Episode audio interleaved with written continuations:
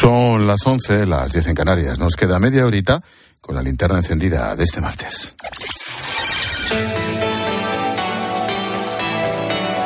Con Expósito, la última hora en la linterna. Cope, estar informado.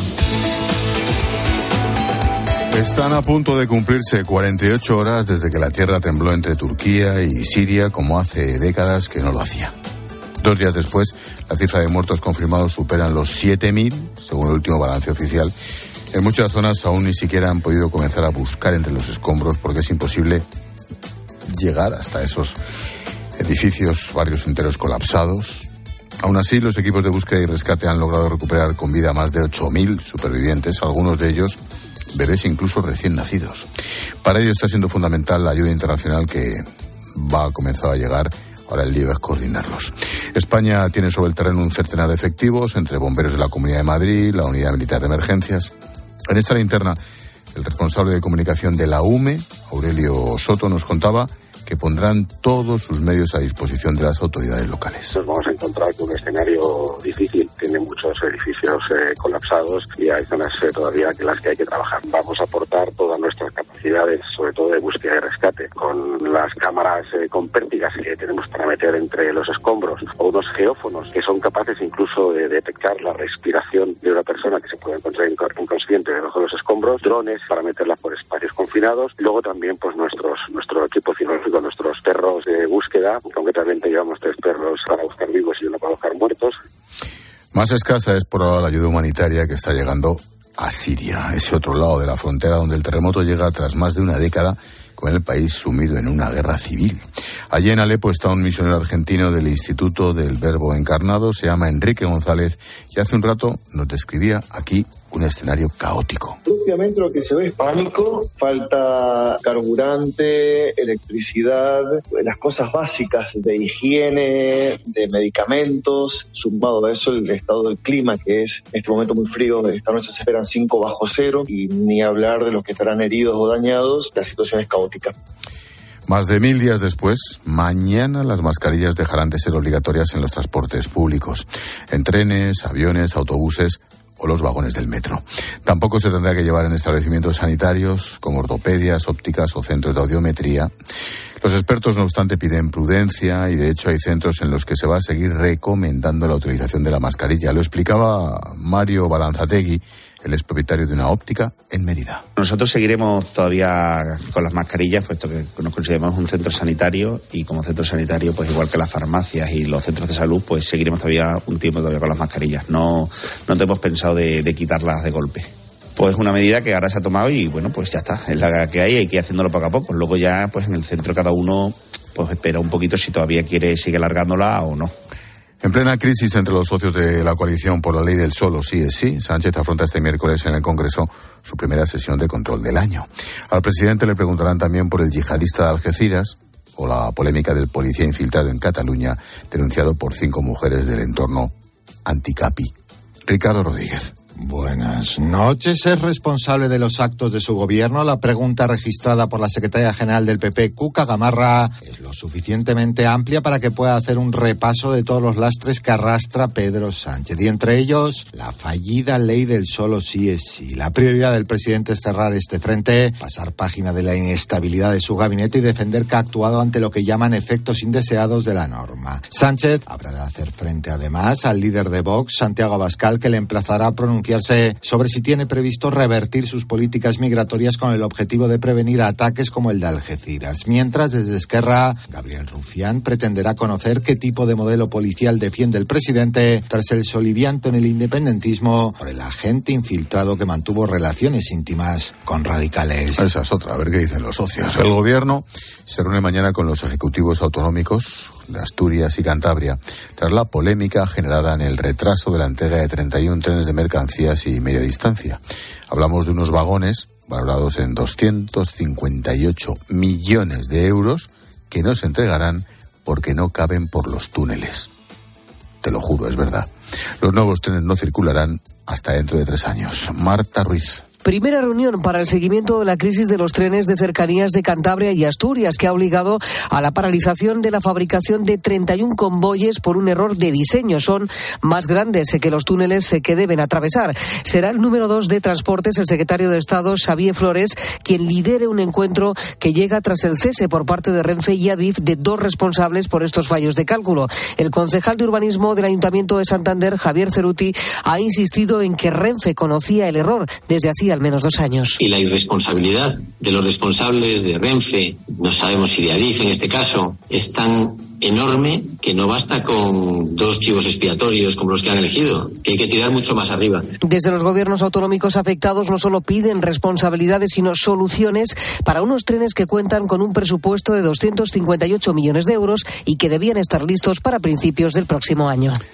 Fuera de España, en algo menos de cuatro horas, el presidente de Estados Unidos, Joe Biden, va a pronunciar el discurso del Estado de la Unión. Es una de las intervenciones más importantes del año y marcará el Ecuador de la legislatura en Estados Unidos. Lo hará frente a un Congreso muy dividido. ¿Qué podemos esperar? Nos vamos hasta Washington. Juan Fierro, buenas noches. Buenas noches, Ángel. Lo dice el artículo segundo, sección tercera, cláusula primera de la Constitución de los Estados Unidos, que de tiempo en tiempo el primer presidente, George Washington, interpretó que debería ser cada año. El presidente debe presentarse ante el Congreso para exponer cuál es el Estado de la Unión, un Estado que siempre es fuerte.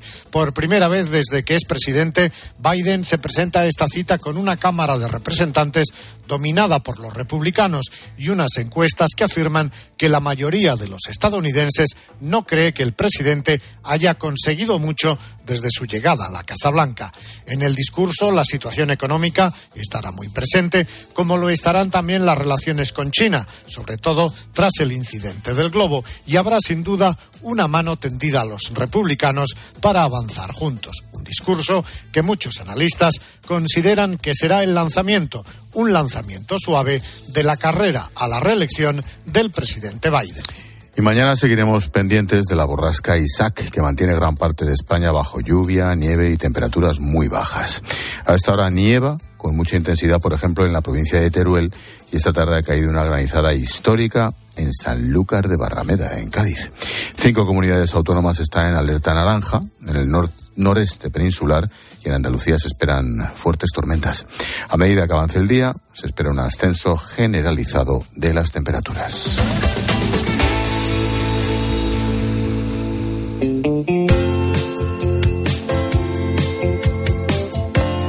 Escuchas la linterna.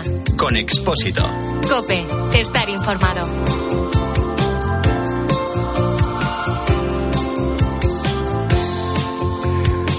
Comillas. Apenas son las 4 de la mañana, ya estamos preparados para poner rumbo a Benín. Eso sí, hasta arriba de equipaje. Justo acaba de llegar el taxi que nos lleva hasta el aeropuerto de Madrid-Barajas. Menos mal que nos hicieron caso cuando contratamos el servicio. No es fácil llevar 10 maletas. Por fin, mañana llegaremos a nuestro lugar de destino. Así, mediante textos y fotografías, es como la Fundación Alaine y sus responsables, Ramón y Arancha, nos cuentan su último viaje al norte de Benín, en África, donde trabajan. Todos los años, desde que comenzaron allá por 2007, intentan hacer un viaje para ver cómo van sus proyectos y qué más, qué más pueden hacer.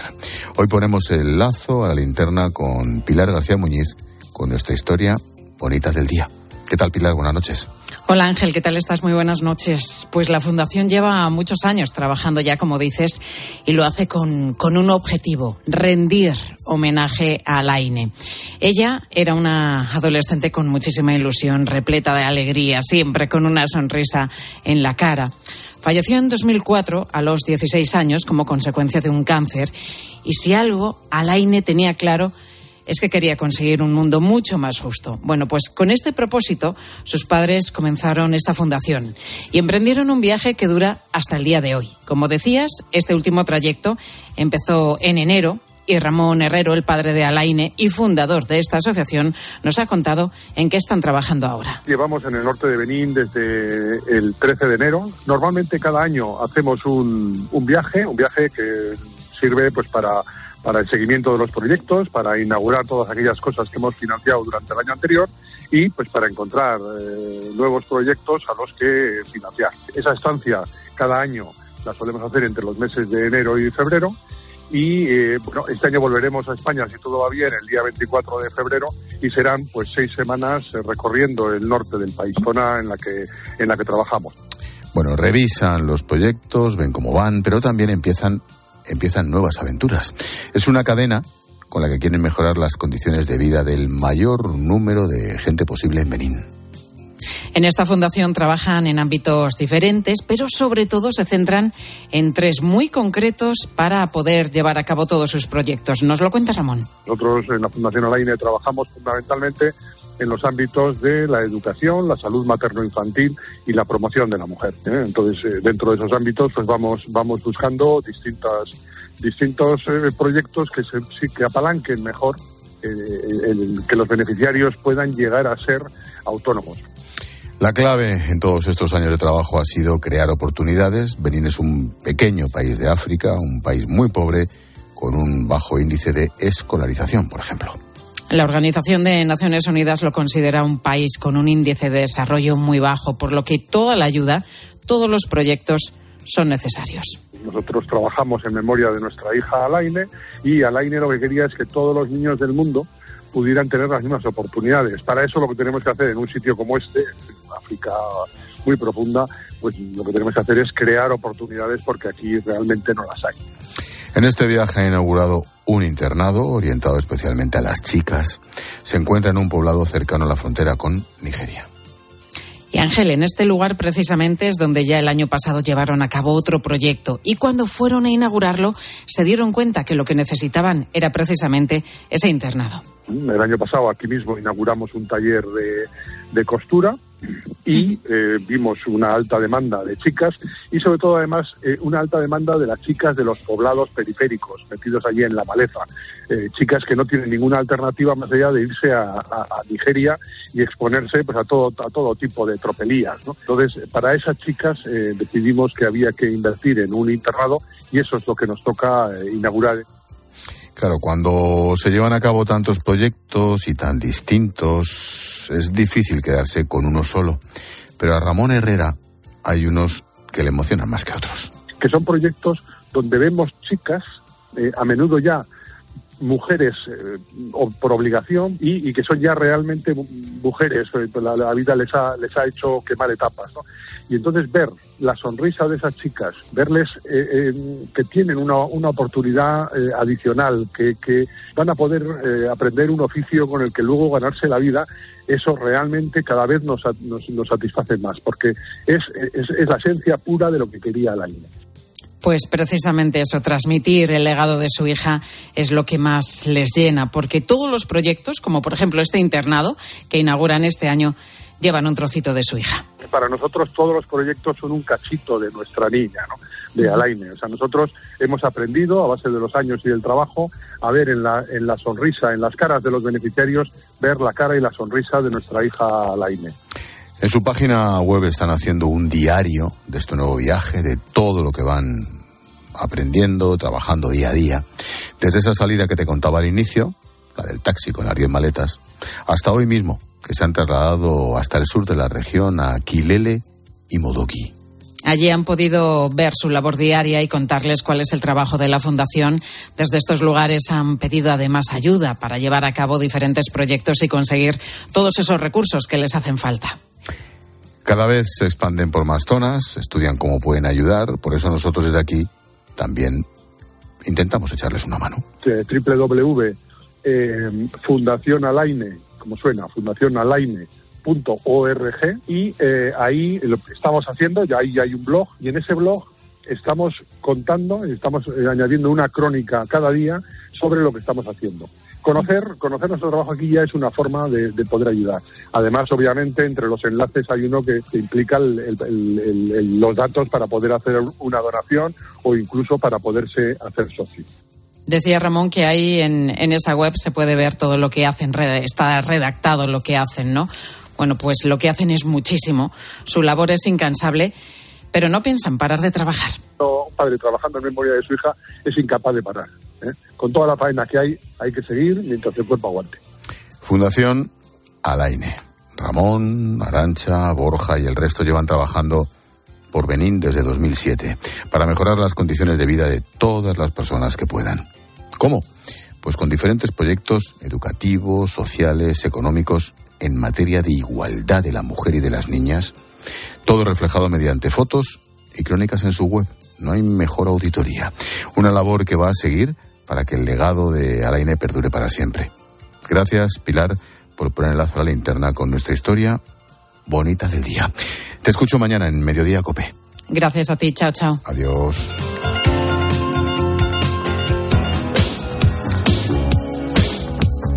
La postdata en la linterna la firma Juan Fernández Miranda. Hola Juan. Hola Ángel. Salman Rushdie ha vuelto. Para no iniciados, y brevemente, es el escritor que en 1988 publicó un libro titulado Los versos satánicos, que fue prohibido en una decena de países musulmanes y por el que el régimen teocrático de Irán dictó una fatua, un edicto religioso, pidiendo su ejecución por sus referencias al profeta Mahoma. 34 años después, hace seis meses, Rushdie fue apuñalado en el cuello y ha sobrevivido de milagro. Su reaparición en la revista New Yorker es un alegato en defensa de la libertad y en contra del fundamentalismo. Y además lo ha hecho con una reflexión más que interesante. Dice Rushdie, me siento a escribir y no pasa nada.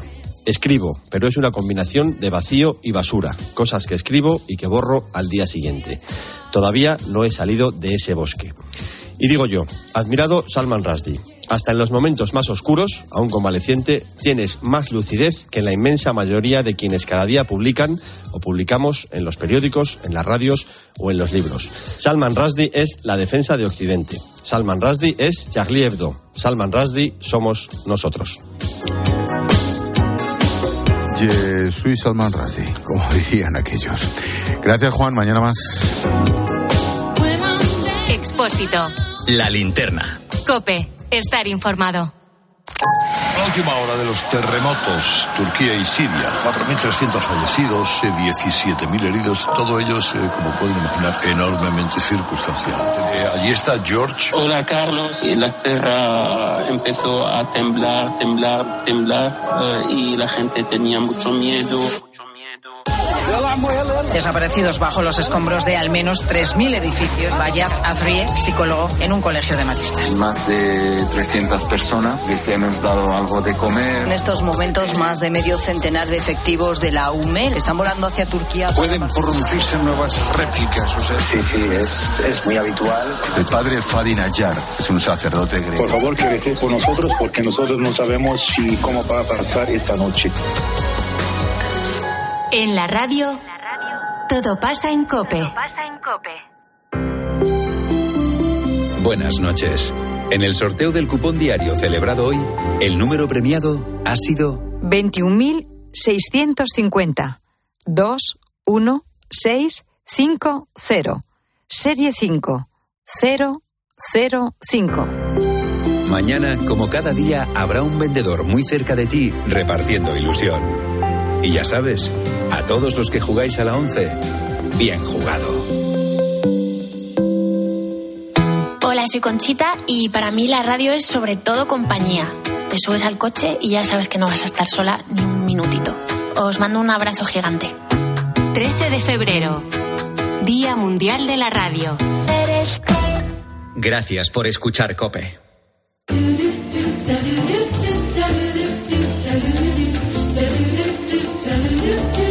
Como cada día te resumimos a través de los sonidos de Cope, las noticias y las voces que han marcado la jornada. Y para ello, Israel Remuñán. ¿Qué tal, Expósito? ¿Cómo estás? ¿Qué pasa, Isra? Bueno, quiero arrancar con el protagonista que esta mañana se pasaba por los micrófonos de Herrera en COPE sin haber dado aún una respuesta. Mantiene la intriga sobre si se presentará o no.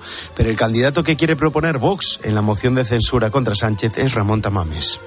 Cuando tú has leído toda esa opinión, que es bastante coincidente, ¿qué has pensado? Eh, un ofrecimiento así sucede una vez en la vida. Es el primer caso de una moción de censura con una persona que no está en la vida política. Y además me ofrecen todo esto en plena libertad de acción. Yo no voy a seguir las doctrinas de Vox en mi intervención. Yo voy a hacer un claro oscuro de una situación actual con posible mejora. Y en esta linterna seguimos pendientes de la situación en Siria y Turquía. Después del terremoto, más de 7.200 muertos.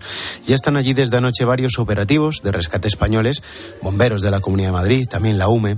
Aurelio Soto, responsable de la Unidad Militar de Emergencias hecho en otros terremotos, pero en esta ocasión en un, en un contexto especialmente duro. Eh, ahora mismo estamos de camino a Gaziantep, que está a unos 33 kilómetros del epicentro. Hay ahí ahora mismo dos equipos eh, de búsqueda y rescate trabajando. Cuando lleguemos, pues nos, nos coordinaremos eh, con ellos para establecer prioridades, sobre todo para tratar de localizar tantas eh, personas con vida como sea posible.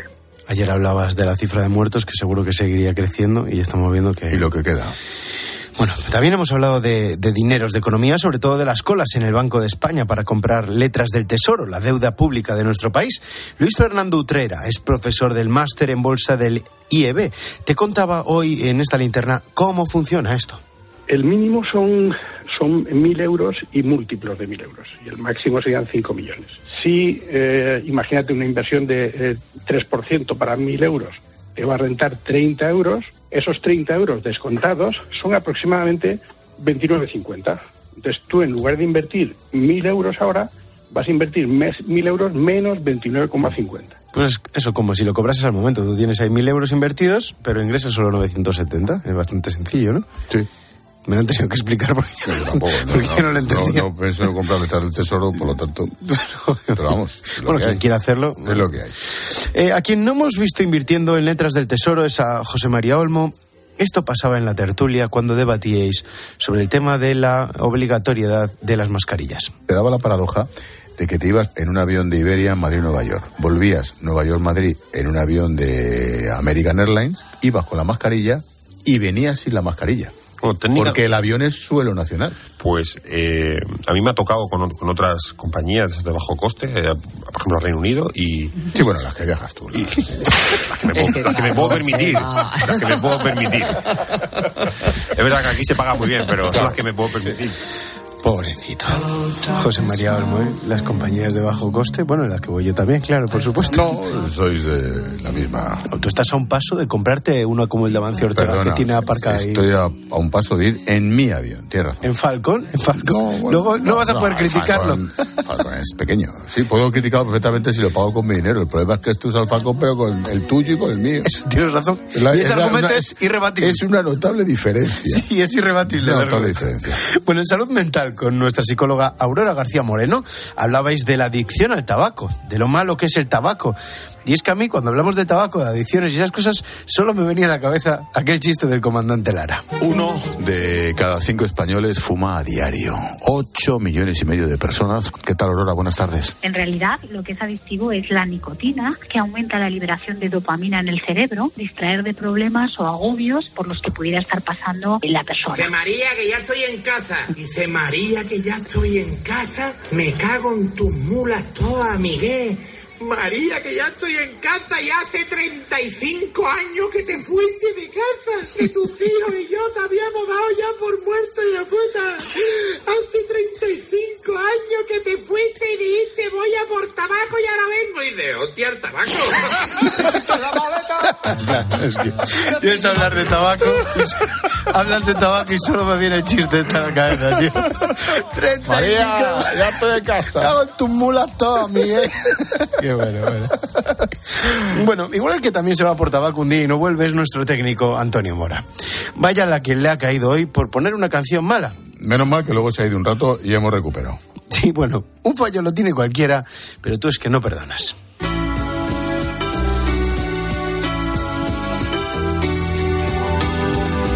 ¿Cree, Silvia, ¿qué le ha pasado hoy a Antonio Mora? ¿Qué canciones ha elegido hoy? ¿Te parece mal? ¿Ha venido él o...? Sí, está, ¿Sí? está. ¿Ha venido él? Parecía que se le ha puesto la canción Super Enemigo o algo de algún vecino que le ha declarado la guerra o algo. Nos damos un paseo por las redes sociales, un paseo sinfónico con este truño que me han clavado. Tiempo de tertulias y llegamos vivos después de esto que oímos y esperamos mensajes. Sí, mientras te repones a la lección musical de Antonio, Sí, recordad sí, sí, sí, eh, que podéis escribirnos Al- en facebook.com. Mira, si pinchas esto sería mejor. ¿te Hombre, eh? por favor, no hay color. Mira, pum, no hay color. pum, pum. no- no Vamos con redes sociales. No, no bailes, gracias. ¿Eh? Pero no quieres que baile. ¿No, No. te gusta que baile? No, es lamentable Para ti, aquí en este momento. bueno, y en los deportes hemos visto a Alonso probando su nuevo coche. Muchos sueñan con verle de nuevo ganando en Fórmula 1, pero nosotros soñamos con que nuestro compañero de deportes, Charlie Saez, por ejemplo, admita de dónde saca todo el dinero que tiene. Fuera del fútbol, la noticia, Ángel, es Fernando Alonso, que se ha subido hoy al Aston Martin. Vamos a ver qué tal le va a Alonso este año vestido de verde con el conjunto británico con el Aston Martin. Aston Martin no era el de Gisbon o algo así. Sí, señor, qué bonito era el coche, ese coche. ¿eh? El antiguo y el nuevo. De las pelis antiguas y el nuevo, precioso. No, tú tienes el nuevo. Yo tengo el nuevo, lo tengo aparcado ahí. Claro. Lo que pasa es que tengo que salir a poner el ticket. Pues te lo digo, porque te he visto. Gracias, Charlie. Hasta ahora. Chao. Aquí alguien se está llevando No, la pasta yo le he y yo visto- no soy. No, yo le he visto salir y, oye, pagarán más, se generarán más riqueza para la compañía. Que yo, ¿no? de- porque, Evi- que tú, que tú seguro, vamos, que tú generas más riqueza. No soy el mejor ejemplo. Vamos, sí. no, no, no, no. Eres posiblemente el peor ejemplo. Sí, yo una bici tendría que tener. Suficiente que tengo un coche. Usada. bueno, mientras llega el partidazo y Juanma Castaño, los que de verdad ganan dinero, nos vamos con un temazo porque hoy habría cumplido 74 años el fundador y bajista de Status Quo. Mira qué nombre más bueno. Alan- Habría, habría cumplido. Claro, está muerto. Está Palmolive. Sí, hace dos años. Alan Lancaster. Está buen. Esto es Whatever You Want. Sí, que sí.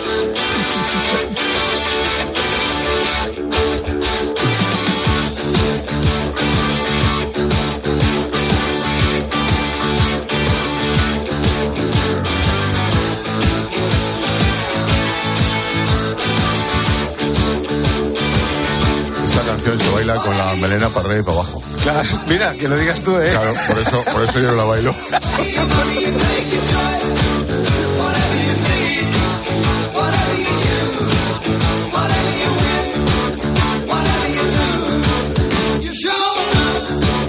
Gracias, Sierra. A Mañana más. Chao.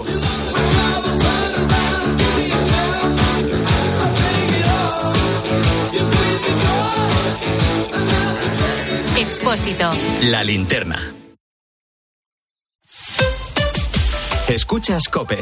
Y recuerda, la mejor experiencia y el mejor sonido solo los encuentras en cope.es y en la aplicación móvil. Descárgatela.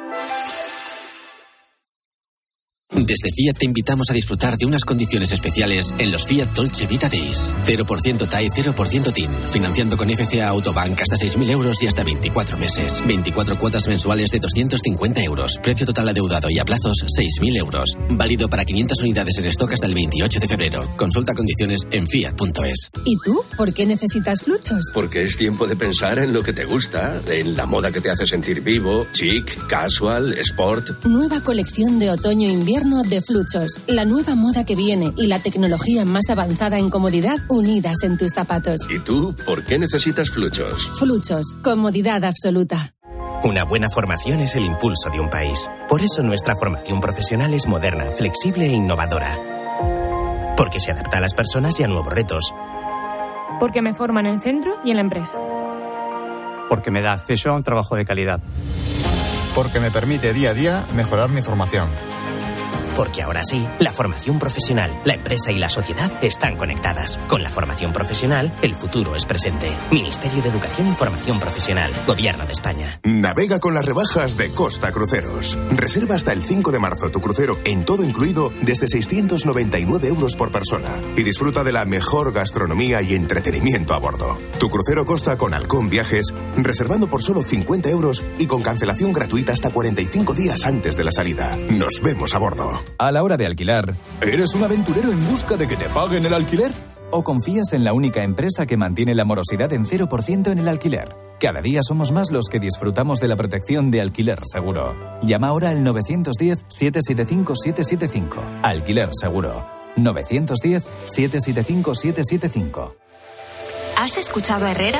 Hay nueva subida del salario mínimo. No provocará más paro, pero a lo mejor, dicen los expertos, puede impedir que se cree más empleo. Estamos en Albacete. Aquí estamos nosotros con Manuel, es un viticultor. Bueno, pues nos supone un mayor coste al sector nuestro. Manuel, el campo, el sector primario, puede ser el que se vea más afectado de todos por esta subida. Yo creo que sin lugar a dudas. De un empresario a un empleado que está cobrando el salario mínimo. Estamos en Vigo. Los meses, por ejemplo, de septiembre con dos niñas se hacen muy cuesta arriba. No sabes ni cómo llegar. Que suba el salario, estupendo. Cualquier ayuda. Eso de lo que todo el mundo habla, lo encuentras de lunes a viernes, de 6 a 1 del mediodía, en Herrera Incope. Con Carlos Herrera.